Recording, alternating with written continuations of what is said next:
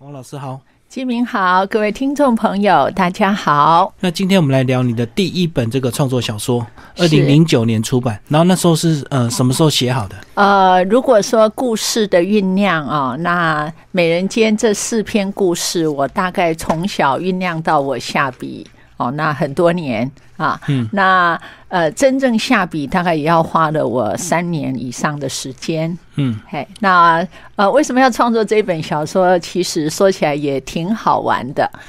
嗯，我是本来是在世新大学担任中文系的系主任。嗯，那三年之后，因为我父亲生病，那我就回到了眉山去。嗯，就住在嘉义。那嘉义就是有一个中正大学，所以就我就申请到中正大学去任教。是那既然回到了中正大学，又卸下了行政的职务，所以我就拼升等教授。嗯，啊、我到中正大学三年，真的是拼死拼活，终于把自己变成了正教授。嗯，那说起来很好玩，就是有一天，呃，突然间我手机接到一通电话，是那个人事室的主任打给我的。他说：“呃，王琼林教授。”啊，因为我们很熟，我就说嗯不，你少说了一个字，副教授。哦然后他说不，从今天起那个“副”字可以拿掉了。嗯那我就知道哇，我升等通过了，我证书下来了。我说，哎，怎么样？怎么样？他说，来来来，我亲自把证书送到你的研究室去。嗯哼我就说不不不，因为我人在外面啊，我直接去拿，先拿为快嘛。嗯嗯所以我就跑去了人事室主任的那个办公室，一进去他就双手拿给我那个我的教授证书，我一看，唉，心里面就往下一沉。呃，它的分量就是一张 A4 的纸对折。嗯啊，然后再对折，那就是一个教授证书。呃，看起来很不起眼，再加上我选的照片真的像逃犯，真是难看。所以我心里面一沉，然后突然间问了自己：啊、为了这一张证书，我付出了那么多年的青春，嗯啊，那么长久的努力，我失去了很多东西来换得这一张，值得吗？突然间内心真的有这个想法，嗯嗯然后呃，不过我马上也给自己答案了，呃，不拿教授，我终身遗憾；但是拿了教授，我遗憾终身。嗯，那刚好打平啊，所以我就拿了这一张证书，然后快快乐乐的走出行政大楼。中正大学非常非常的大，嗯啊，每一栋建筑都相隔很远。当我走到比较空旷的地方的时候，哎，我们嘉义的西北雨突然下起来了。哇，那个雷声响响啊，然后还有整个哇雨势磅礴。这个时候，我赶紧保护好那一张得来不易的证书。嗯可是呢，前后左右一看，天哪！我要往哪里跑？哦、不管往我往哪个方向跑，一定都淋湿，而且会湿的很彻底。所以我心里面就在想，这个时候就应该要故作潇洒嘛。一个教授怎么可以乱冲、嗯乱冲、弄重的、弄撞的嘛？嗯好，所以我就好好把教那个证书收好，然后就在雨中漫步起来了。反正你跑得再快也会湿嘛，哦，反正干脆就让它淋湿，嗯，对算了，哎，嗯然后我就回到了我的研究室。那一回到研究室一看，镜子里面一个疯婆子，哦，那真的是整个头发到脚尖全部都湿了，然后也莫名其妙的，我就对着镜子里面的那个疯婆子，突然间悲从中来，就痛哭一场。嗯，哭完了之后，我在想，再来我要做什么？除哦了、下一个目标就对，对，下一个目标，您对，就是我问了自己这样同一个话，我再来要做什么？我可以继续做学术研究，没错。可是这样子人生是不是太单调了一点？嗯嗯还有我从小累积的很多很多的想写的东西，难道还要写成学术论文吗？会有人看吗？嗯嗯这个时候应该最吸引人的就是把它变成故事啊，变成小说，小说还可以化成戏剧。嗯，好，所以好，就从那个痛哭完了之后，我就开始写作了。好，那这一写作，呃，其实每个写作的人应该都有一个共同经验，刚刚下笔的时候会困难，真的是万事起头难。对，想太多。哎，而且抓不到那个下笔的感觉。嗯，好，而且那个方法跟跟很多的技巧还没熟练，哎，也就因为这样子，刚开始下笔都会比较慢。所以我的这本书大概前前后后写了三年。所以那时候痛哭的那一年是多少年？就二零零六吗？哎，差不多。哦，所以就二零零九这个出版，然后这中间不停的再版，就对。哎，对，哎，所以这本书一直有被关注啊。哎，有啊，等于现在大家谈到美人间，会有一个对等的等号，会想到王琼林的小说，跟他后来被改编的戏剧。那这本书呢，是由四篇小说哈所组成的，然后分别是《含笑》《美人间》《梁山》以及《老张们》。对，呃，那呃，王老师这个写作特别的地方，好像都是先有一些这些故事，才引发你的创作的一个想法，对不对？都是你过去多年这些田野调查，或者是做一些访谈的一些呃，把它重组结合，呃，再创作这样的一个方式，对不对？是是，哇，金明太了解我了，对我。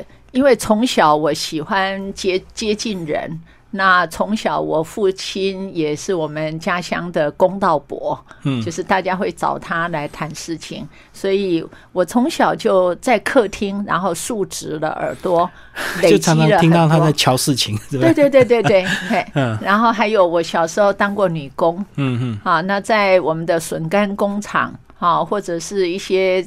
做一些基层工作的工厂，哦，那会听到很多很多真正人生的故事。那所以我们会被训练成闽南话所说的“五音一波嘴”，嗯，就是有耳朵没嘴巴。那其实呃不是说禁止你讲话，而是我们听进来之后，在我们内心进行一种消化。嗯，啊，那消化完其实还要进行一种发酵，而且要变成营养。好，所以我我觉得有时候会觉得，哎呀，我怎么？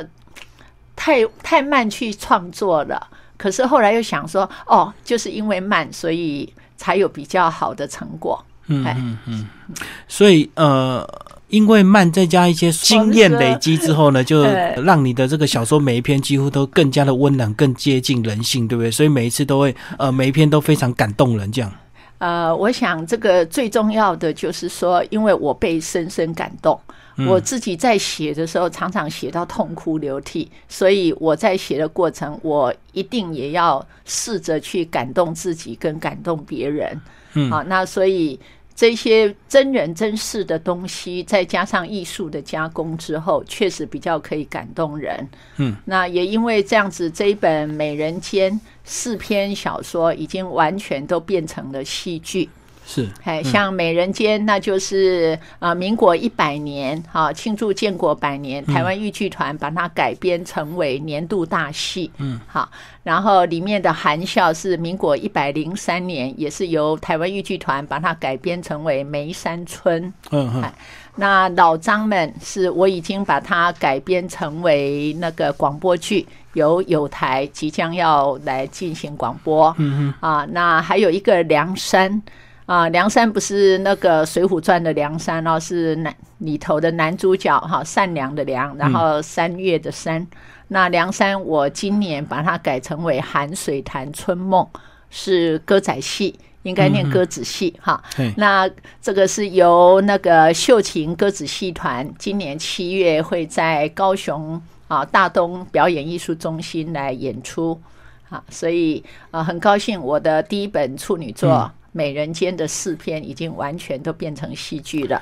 哇，会被改编成戏剧，就表示说这个戏剧很贴近人心，很贴嗯贴近我们这个乡土，对不对？哎，对。还有呃，我对自己有一个写作的自我要求，就是我不写演不出来的戏剧。嗯，那也就是说，当我在写的时候，其实我的脑海里就是一个舞台。对，那这个舞台要真实的上演精彩的人物的性格、人物的对话、人物的灵魂，嗯，所以要改编成为戏剧，哈，就比较容易。那时候是老师第一本创作，为什么你的想法就已经有这个呃想要改编戏剧的一个想法？你的脑中就有画面了，不是单纯的把它当做小说文字来创作。哦，你这个问题问的太棒了。呃，我想这个跟我个人成长的经验有关。嗯，因为在小时候，我在客厅里面看很多人找我父亲瞧瞧事情的 时候，我觉得那些可爱的乡土人物，他们不只是在说事情，是几乎要演事情给大家看。是是，好，好。那另外就是我在笋干工厂当小女工的时候。啊，那些呃可爱的婆婆妈妈哈，大叔大婶们，他们在讲事情的时候，为了要引起别人的注意跟兴趣，他们也几乎是在演事情，而不是在讲事情。嗯嗯。啊，所以后来就是我自己在创作的时候，我脑海里就会变成是一个表演的舞台。那这可能是从小所累积的一个习惯。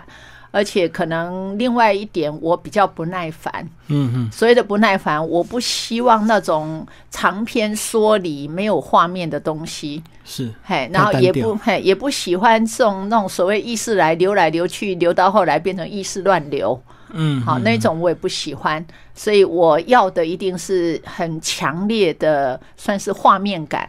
好，这种强烈的画面感不是说撒狗血哦，不是，好，而是就是说每一个我描述的东西，那我期待我的读者都能够在脑海里呈现出那种。真实演出的感觉，对，我们可以想象这个呃乡下人家他们在讲事情的时候，因为他们不一定会有丰富的这个中文智慧，所以他们就是会用大量的肢体语言或者是声音表情来强化他在描述的一个事情，这样子。对对对，就是这样子。嗯，哎，所以无形中就已经被你这个潜意识所吸收。哦，对，完全的那种吸收，而且成为我觉得我今生很重要的一个资源。嗯，太棒了。所以从第一本开始就有画面，那是不是我们就来呃，既然只有四篇，我们是每一篇都稍微跟听众朋友稍微介绍一下。就从这个《美人尖》，为什么会选《美人尖》来做书名？好，金敏，我先问你，你知道《美人尖》是什么吗？就额头那个凸出来的那个地方喽。呃，《美人尖》啊，就是来各位听众朋友，你如果照镜子的时候。呃，你用你的手掌把你的头发往上拨，那一拨，你看看那个你的额头中间那里是不是有一个尖尖的发头发的一个形状？如果有的话，那就是你拥有的美人尖啊。那我去查过一些遗传的书，这种是隐性遗传，嗯啊，那有些人会遗传到，有些人会没有。好，那在男人啊，这个美人尖当然不可以叫美人尖。吉敏，你知道男人怎么说吗？应该就叫英雄尖吧？不是啊，不是叫做风流尖。风流尖，我知道那个布袋戏的英雄的角色都有那种，有有有，大家去看苏养文哈，就是都有那个 美人尖。嗯，那个叫做风流尖，又叫浪荡尖。嗯，哎，其实有美人尖就是好看。所以在戏剧上、舞台上，几乎小生啊或者小旦都会画上这个美人尖。那在女人呢，就叫做美人尖。嗯，美人尖在我们的传统习俗中，百分之九十九点九九九都是代表着吉祥、美丽。嗯，啊，好，所以在一般的华人地区就流行一句话。啊，美人尖，美人尖，娶到美人尖，金银财宝堆满如山间。哦，啊，所以美人尖的女孩子是人人抢着要娶的。是，哦，所以他就跟那个女孩子有断掌一样，是百分之九十九都是不好，对不对？所以美人尖是好，这样子。美人尖是好的，对对。但是我们刚刚有强调一个数字，百分之九十九点九九。对。那百分之零点零零一呢？天呐，他们就把美人尖认为是不好的。那不好的，他们怎么说啊？这个我先用闽南话讲，再用国语国语来讲。他说，美人尖叫做额头叉、下头车。那下头车，好，那大家听听看，百分之零点零零一怎么样形容下头车？额头叉就是下头车，下头车，踹掉下头车。唔是西昂赛的西大街哦，哦，大家懂意思吗？对，对，就是说娶到美人间的新娘，不是死了丈夫就会死掉婆婆，嗯，哦，那这就变成一个非常非常凶恶的一种，算是一种预兆。而且都是克另外一边的，都是克婆家的。哎，克婆家的。好，嗯那我的小说就是从这里开始了。嗯啊，一个本来以自己的美人尖为为骄傲的一个女孩子啊，以前的女人都早婚嘛，嗯，啊，她快快乐乐的出嫁，那没想到她啊花轿一来到了那个婆家的山头啊，要进入李家庄的时候，突然间她的花轿就被拦下来了。啊，这个在传统习俗确实是有的。哦，蓝万教就嗯哎要拦轿，那男轿就是南下的花轿，然后婆婆要自己出来，然后拿着那个木叉子去打花轿，啊，然后打花轿的时候还要等于昭告大众，他要怎么念呢？我用闽南话先先念啊，说带着下头车啊，你车我马车，车你来往给。就是说，娶到额头叉的新娘，你有额头叉，我有大木叉，我赢过你，我把你插起来，兴旺我的家。把它运势反过来就对。对，嗯然后这时候新娘子要乖乖的在那个花轿里面大声的回应说：“我也认真往夫家，就是我会认真旺夫家。”嗯，好，那这样子所有属于额头叉的这一些不好的预兆就破解了。嗯，啊，那表面上是一件事情而已，可是大家想一想，这是一件很痛苦的事，尤其是对一个新娘子来讲。为什么？因为在她人生中，对要出嫁的这一天，她最漂亮，她最风光。没想到她还没有进入村子，就被婆婆这样子羞辱一番。嗯哼，好，那这个对于新娘子来讲，那个绝对是很大很大的刺激。嗯，所以啊、我们说一个漂漂亮亮的美人尖，经历了这一番兰花轿的事情之后，在经历了很多婚姻习俗莫名其妙，她也搞不清楚，然后她都觉得是羞辱的状况下，所以漂亮的美人尖真的就变成了凶恶的额头叉。但是并不是说命运所说的会克夫或克婆婆，而是变成了她是一个全身像刺猬一样的。一个少妇，然后开始对准全部的家族的人进行战斗。哇，其实这个故事非常精彩。这个还有这个他被退婚，然后这个想要去死、又死不成，最后他就决定说要留下来，开始就跟婆家这个一辈子的一个斗争这样子。是是。那在这里面，其实我觉得我常常尝试着说。有很多的风俗，有很多我们自古以来的一些美好的或者是丑恶的东西。其实，如果在小说中我们能够做一种艺术性的呈现，嗯那是很好的。啊、那这个就是例如我到山中去采访，我知道了，如果说万一有了山中的人他们中毒了，嗯那要怎么样处理？金敏，你猜猜看，怎么样处理？哦，书小说里面有提到，就是嗯让他吃一些东西，让他吐出来，催吐，对，好，因为好恶心的西。东西。哎，在山中哈、如果说有人你发现有人中毒了，你送到山下就一定没救了，来不及。来不及了，因为以前交通不方便。对，所以最快的方法就是要让他催吐。嗯，那催吐你一定要找到最可怕的东西，让他哎反胃，整个呕出来。嗯，啊，所以当那个我们的女主角叫做阿贤。啊，名字不能乱取的哦。哦，所以这真的是你当初有 哎有聊到的，有有认识到的一个故事，就对。是是，嗯啊，我们这一位就说阿贤，他当时是因为气愤整个婚姻的那种莫名其妙跟恶劣，所以他一气之下，他吃一种植物叫鹿藤。鹿藤，大家去查一下就知道，它是一种神经性的毒物，本来是拿来毒鱼的。对，钓鱼的人都知道那个可以毒鱼，嗯好，可是拿来人拿来吃的话也是会中毒。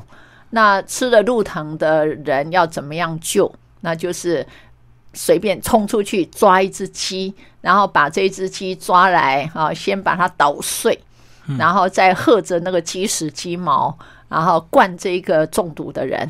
那这一灌，因为那个太腥、太臭、太可怕了，所以中毒的人会整个开始反胃。嗯那一反胃就会把整个呃胃里面所有的就是有毒的东西全部吐出来。呃，我第一次听到这一个民俗疗法的时候，真的吓得目瞪口呆。不过啊嗯我后来问过很多人，真的这是山中急救中毒的一个好办法。那也刚好是类似情节可以用，所以我就把它写进去了。嗯嗯，光是看这个文字叙述，我就觉得好恶心哦！想不到这个他们以前真的是这样来催吐。对，这是真的。嗯哎、那其实这个美人间这个主角啊，他这个经历的一生啊，这个争斗，其实到最后这个故事隐约又带回去，呃，所谓的这个呃，关于这个亲情跟这个呃孝道之间，还是有一些纠结，对不对？就并不是只有单纯的婆媳问题，因为婆媳问题随着时间会过去。嗯可是当有一天他熬成这个大掌柜的时候呢，哎，诶，他跟下面的这些小孩、孙子、孙女哎，又开始有一番斗争，其实有点像宫廷剧，哎。呃，其实我当时哦，嗯呃，当他小说写完之后，就有人来问我说：“王教授，都已经二十一世纪了，你为什么还要写婆媳恶斗？”嗯嗯，好，然后我就笑眯眯的回答他，我说：“都已经二十一世纪了，难道就没有婆媳恶斗吗？嗯，呃，还有，你太小看我了，我难道只是在写婆媳恶斗吗？嗯嗯你想想看，你如果把那一位恶婆婆变成了蓝色，把那一位恶媳妇变成了绿色，嗯嗯，那婆媳恶斗像不像台湾的蓝绿恶斗？好，那婆媳恶斗造成了子孙不孝，嗯，那蓝绿恶斗会不会造成我们台湾的政治能感？嗯，好，所以其实我是透过了一篇小说，也在反映一些人性跟反映一些呃政治的现状。对啊，其实这个恶斗下去，到最后每个人就会变得很自私啊，因为他觉得他对前途无望，对国家无望，他干脆就只顾自己好就好了。包括年轻人也会无感，所以很多年轻人，包括就我、可能就不存钱了，我就有钱我就花光光这样子，啊因为他看不到希望。是是，嗯所以我说，透过一篇小说，其实可以做很多的一些反省。对啊，这是美人间这个呃非常值得听众朋友你买书来看。好，我们接下来介绍呃含笑好了，含笑是里面的第一篇哦，那其实也是一对这个无缘的恋人，他们非常悲惨的故事。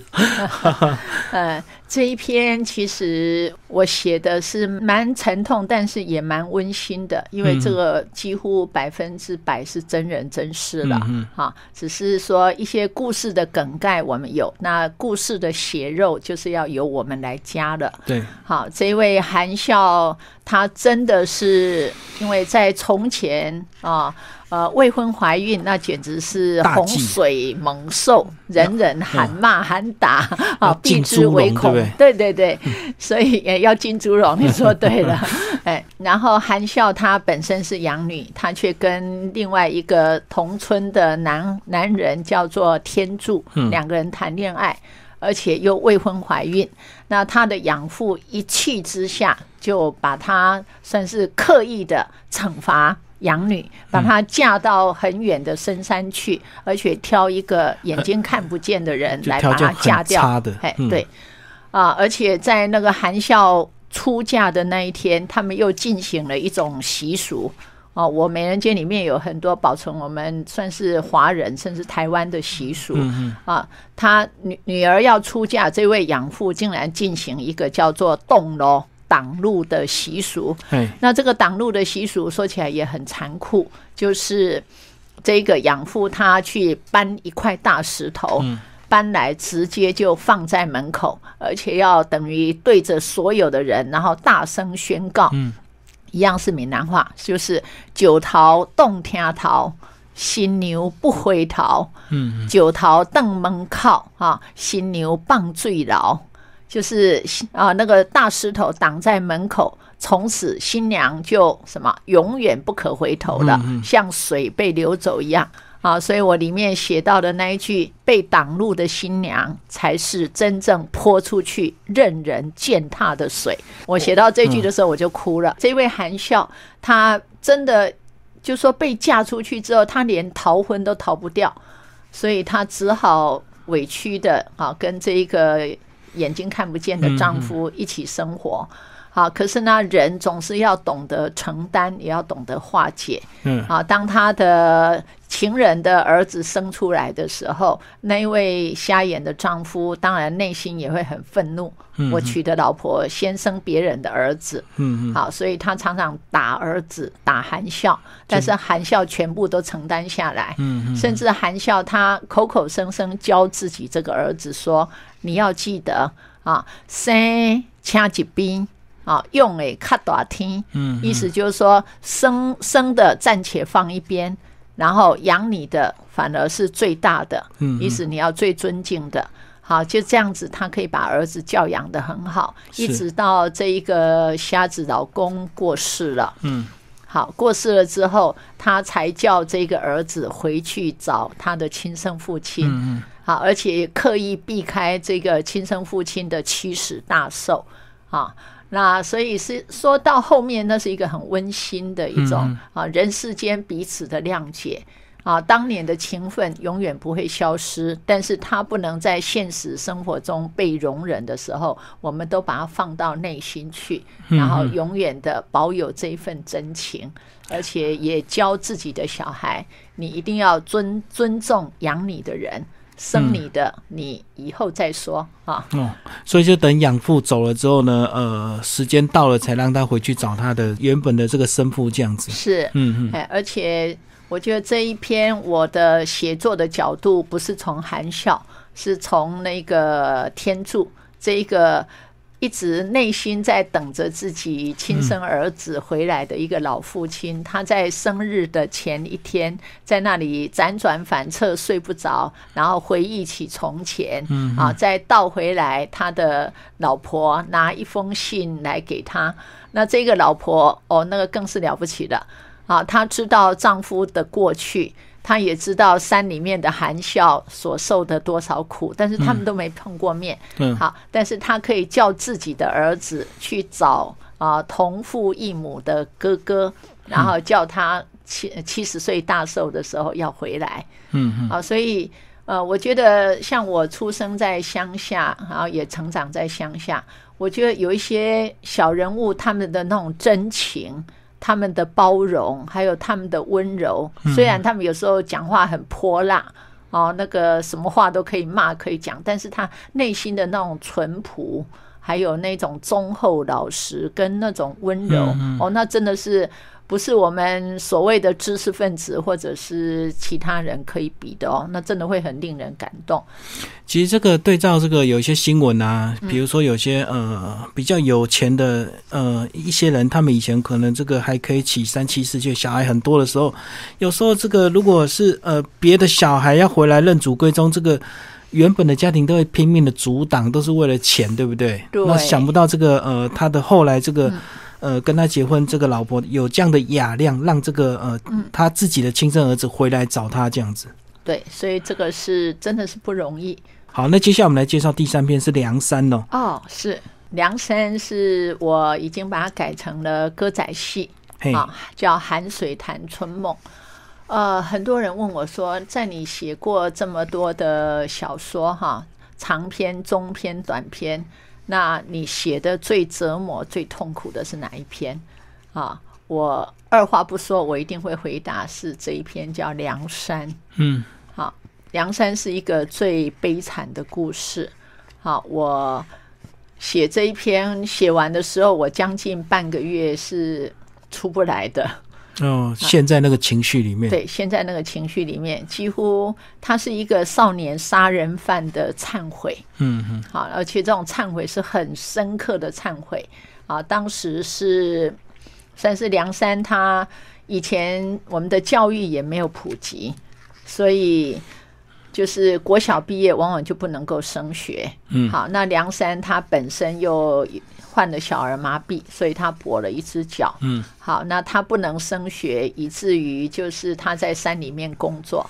那在山山是山里面的人，其实处于是蛮封闭的世界。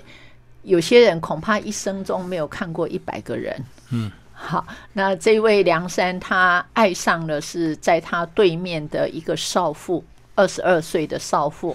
就说十六岁的少年爱上了一个二十二岁的少妇。嗯嗯好，这位二十二岁的少妇对他一向是把他当弟弟看是啊，而他是一直在暗恋他。嗯好，那就是在一个偶然的机会里面，因为村子里面的庙在要建教，就是一种很盛大的庆典庆典嗯五十年才一次。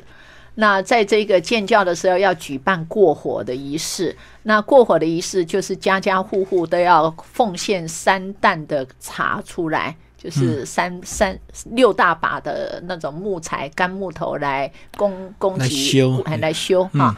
那这个梁山他被派跟这个少妇春花一起去山里面砍柴。嗯嗯那在砍柴的时候，那个梁山他压抑不住自己突然间涌上来的那种欲望，冲动，嘿，所以在冲动之下，他等于是强暴了那个春花。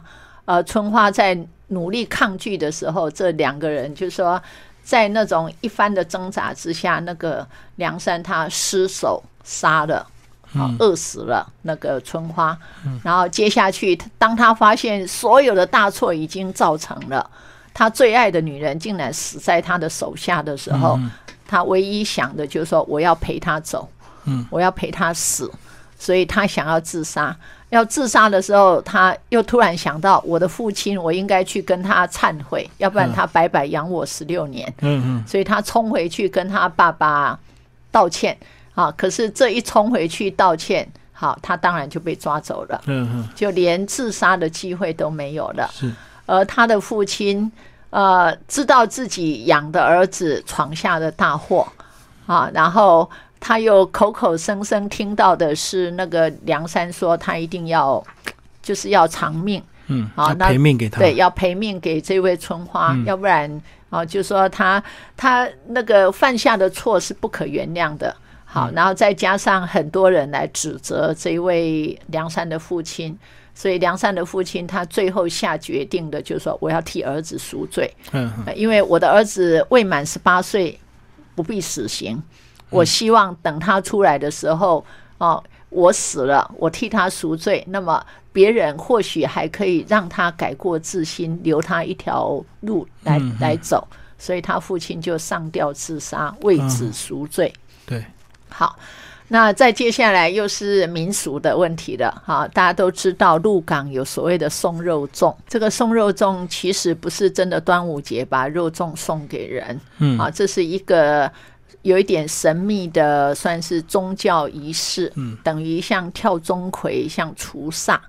那就是说，如果有人想不开上吊自杀了，哈，那就是说，在这个死者出殡的那一天，嗯好，那整个村子里面就是要所有到了晚上十一点值夜的时候，就是所有家家户户全部都要紧闭门窗，嗯然后这个时候就是全村的男人，二十岁以上的成年人全部要出来帮忙，然后还要抬出那些神像嗯。啊，比如说三太子爷啊、玄天上帝啊，一定要武将，嗯，好，这些神出来，然后再来进行所谓的算是算是一种镇煞除魔啊，嗯然后以免那种抓交替俩高替。哦是，嗯嘿，然后呃，那种就是要把所有的这些上吊自杀死者的所有的死亡的工具啊，包含比如说它是在树的话，那就要把这个树砍掉，嗯嗯好，然后如果是在屋梁的话，还要把那个梁也要砍掉，嗯，好，然后砍下来之后还要化，就是把它烧成灰，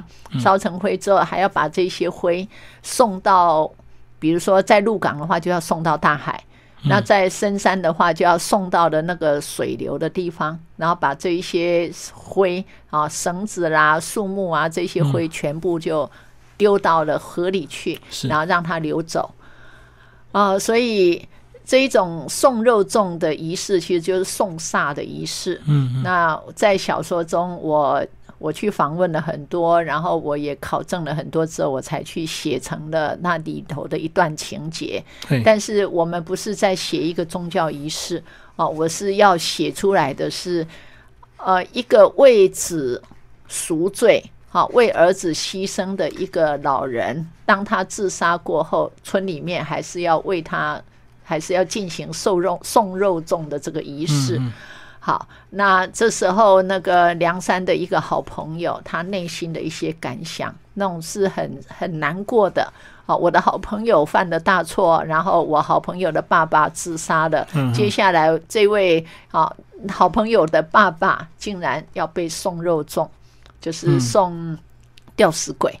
好，所以就是说我们进入了角色的内心世界，那是一场很很痛苦的一个过程。好，嗯，但是我整个小说最后是让那个经过了在五十年，原先十六岁的那个杀人犯已经六十六岁了，嗯，他回头回到了自己的村庄，因为五十年又要庙又要建教，然后他回来是要寻他父亲的坟墓，嗯，那他寻父亲的坟墓最大的目的。好，就是好好的祭拜一番之后，他还要把他自从出狱以后他赚的一些钱捐给那个地方的小学。嗯嗯。好，让就说希望能够尽一点点赎罪的那种效果。对对。好，然后他在那个就是去找到了他这个朋友，哈，然后就是到了坟墓那边去找他父亲的坟。然后他口口声声，其实都在暗中交代仪式了，就是后事。然后这位好朋友叫耕土，他当他搞清楚他这位已经六十六岁的好朋友恐怕来祭拜完了之后就会去自杀的时候，他很难过，也很惊慌。我要怎么救他？我。不能眼睁睁的看他了了心愿之后再去死，因为已经没有意义的，而且他也被关过了，惩罚也够多了，五十年了，所以他这个时候唯一的办法就是，就说我们知道乡下人比较信鬼神，嗯，他就开始骗，哎，骗这位梁山男主角说，你知道吗？那个寒水潭地区常常闹女鬼，嗯，那，原因就是你五十年前你杀掉的那个春花。好，他常常因为没有人祭拜，他常常出现，所以你不能死，好，你不能两命赔一命，这样子你还会害到他，所以你要就是把他的神主牌请回家去，然后天天祭拜，嗯，好，等于给他一个工作，就让他活下去，就让他活下去，嗯，对，所以啊，这是一个老实说，这也是一个真人真事的故事。好，那我以前在监狱里头当志工。我到监狱里头去，我常常讲这一个真实的故事给给受刑人听。我发现受刑人常常听到痛哭流涕，因为他们可以，他们最能够体会一失足成千古恨，他们也最能够感受到一个犯过错的人，他最担心的是社会无法接纳他。没错。好，他们那种内心的挣扎、悔恨跟期待。所以我常常边讲我自己边掉泪，而下面的那个受刑人真的每一个几乎都会痛哭流涕哎。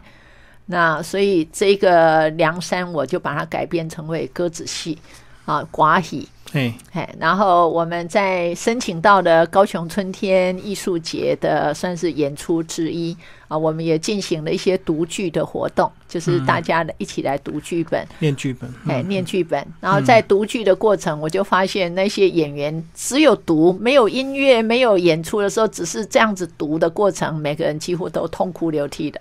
嗯，因为我想这种就是说人世间一些。一些真的是不应该犯的错，那可是当这个错发生之后，所有人的那种悔恨、痛苦，还有要怎么样救赎他，是怎么样把自己从那种最痛苦的深渊再拉上来，啊，不止拉自己，也要拉别人，啊，这就是我写这一篇《梁山》，也可以说真的是我写的最痛苦的一篇。哦，这个因为写下去一定会情绪一直陷在里面，一直想到当初你访谈的这些人这些事这样子。对，啊，那最后一个呢，就是老张们，老张们这个故事更大了哇，这个还有一些时代背景，这个呃，一些从大陆过来的这些人，他们聚在一起互相照顾，这样帮我们介绍这篇。好，老张们啊，其实他们几乎。都不是姓张的，只有一对父子是姓张，张太爷跟那个总把总把子。嗯，那其他的因为都被张太爷照顾过，好，然后当那个总把子就是这个儿子跟跟那个太爷父子俩同时得到了利疾。呃，民国三十八年撤退来台湾时候，其实台湾的医药非常的不发达，嘿嘿那药很少，所以儿子就把药省下来给爸爸太爷吃，而儿子自己却病重而死。那在他临死前，他知道自己没办法奉养自己的老父亲了，所以他躺在病床上，他一直用他的头去磕头。就是我们磕头是要用额头磕，但是他是因为起不来，所以他用后脑勺去磕枕头。那每一个他的这一些弟兄们都就说同完全是异父异母的啊，这一群老张们哈，他们一看就知道这个总霸子的意思了，所以他们全部跪下去，跪在病床前，然后就发誓了。他说：“皇天在上，后土在下，我们这一群男人们从今以后都改姓张。”哈，然后如果回得去，我们会把老太爷拼死拼活的背回山东去，因为他们是山东人哈、然后回不去啊，我们会哈、就是就是侍奉太爷到百岁年老，然后再披麻戴孝送太爷到山头去。意思就是说，也会送终，也会祭拜。好，那在这样的一个状况下，这一群就是都是从大陆迁到我们台湾，然后啊有老有小，不同姓哈、然后也不同个性的一群人，就全部都叫老张们了啊，他们就自己随便乱排行。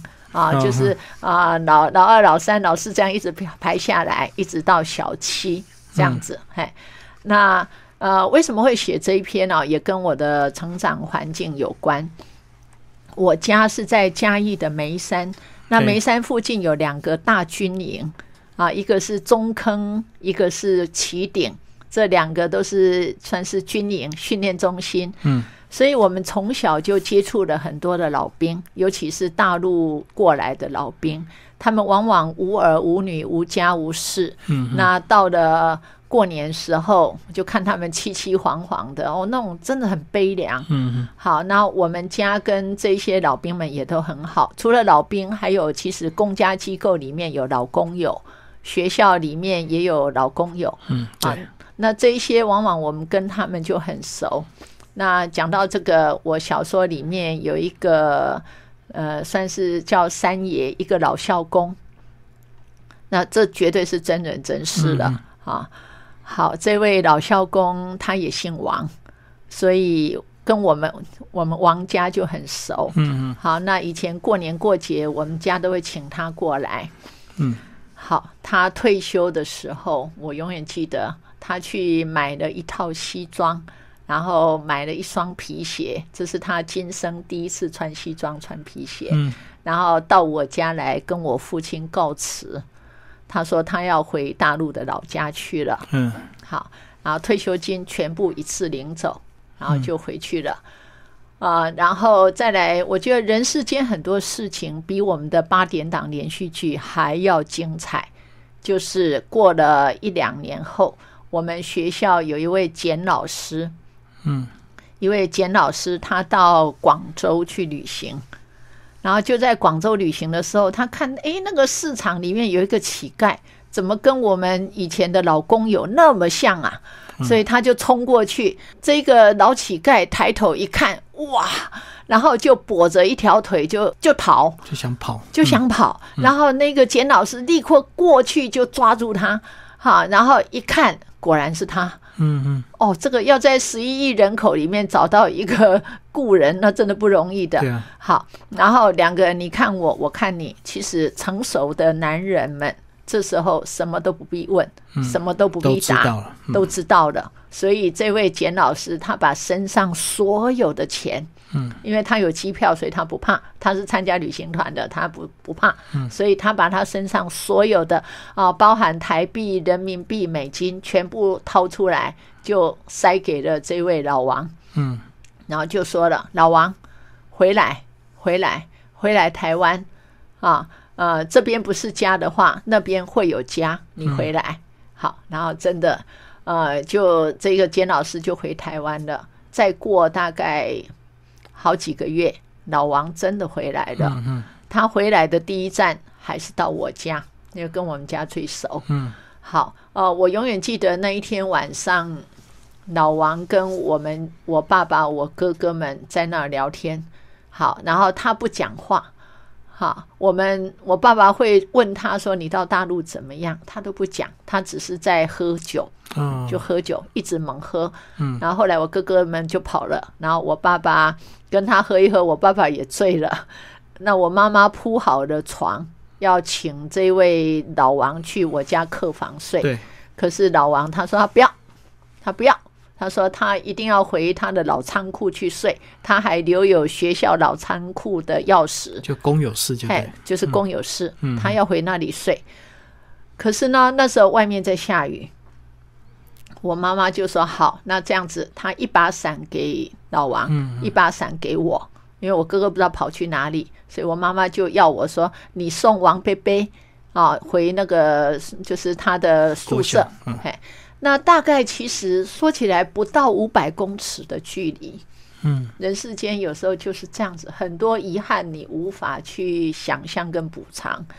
我送到了一个地方，因为是晚上，那一个地方就是国小嘛，大家都知道一定比较暗。嗯嗯然后那个原先有一盏路灯，可是那一盏路灯坏了。嗯，好，那到了那里的时候，那个王贝贝他开始担心了，他想。他是我送他到宿舍，我一个女孩子家又要要回来，要回来的，回去的时候会经过这里没有路灯的地方，所以他担心我，他把我当女儿疼的，嗯。所以他就无论如何把我赶回去，嗯把我赶回去哦。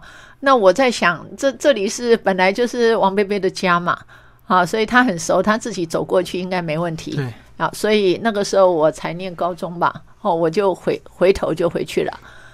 哇！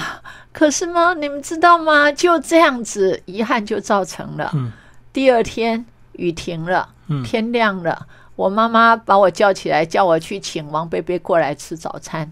我跑到了他的宿舍前面，好，一把伞就放在那里，好，然后人不见了。嗯哦，那个吓死人了！我赶紧找警卫，然后赶紧告诉我爸爸，然后我们几乎所有人去去找去问。那那时候学校的一个警卫，他才说了，他说有啊，昨天一个那个呃一个老醉鬼。然后疯疯癫癫的开着那个宿舍的门就要进去，我又不认识他，我怎么可以让他进去、啊？看他那个样子，他万一死在里面怎么办？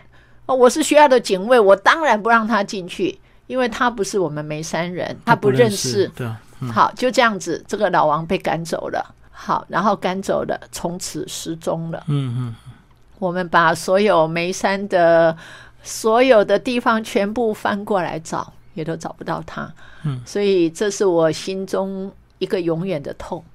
我那个时候如果陪着他，那盏灯如果不坏，我如果没有被赶走，嗯嗯我如果陪他到宿舍，好，如果那个那个警卫不让他进去，我又硬把王贝贝拉回来的话，悲剧就不会诞生了。嗯嗯，也因为这样子，我一定要写老张们。所以后来也不知道他到底去哪里。不知道他真的就失踪了，嗯，但是他的所有证件放在我家，嗯。他都没有回来拿，所以大家大概知道他怎么了，只是我们找不到他，哦，因为我想他一定很伤心，那种就说去到了对岸的家，那边的家一定让他很伤心，他才会变成乞丐。对对，对。那回来的台湾的家，没想到他在那里工作四十几年的地方，竟然还被阻挡，不让他进去睡，嗯。所以他一定是伤心欲绝。是是是，嗯。所以老张们，这只是里头大概有七个小故事，这只是其中一个。对，就七个角色，这个从老太爷一直到这个呃小七这样子。对，所以今天非常感谢我们的王琼林教授为大家介绍他的第一本这个小说《美人尖》了，里面四篇故事所集结起来的，而且四篇呢，呃，在后来呢都有被改编成戏剧。那欢迎大家呢有兴趣的话可以找这本书来读。好，谢谢王教授。谢谢金明，谢谢各位听众朋友。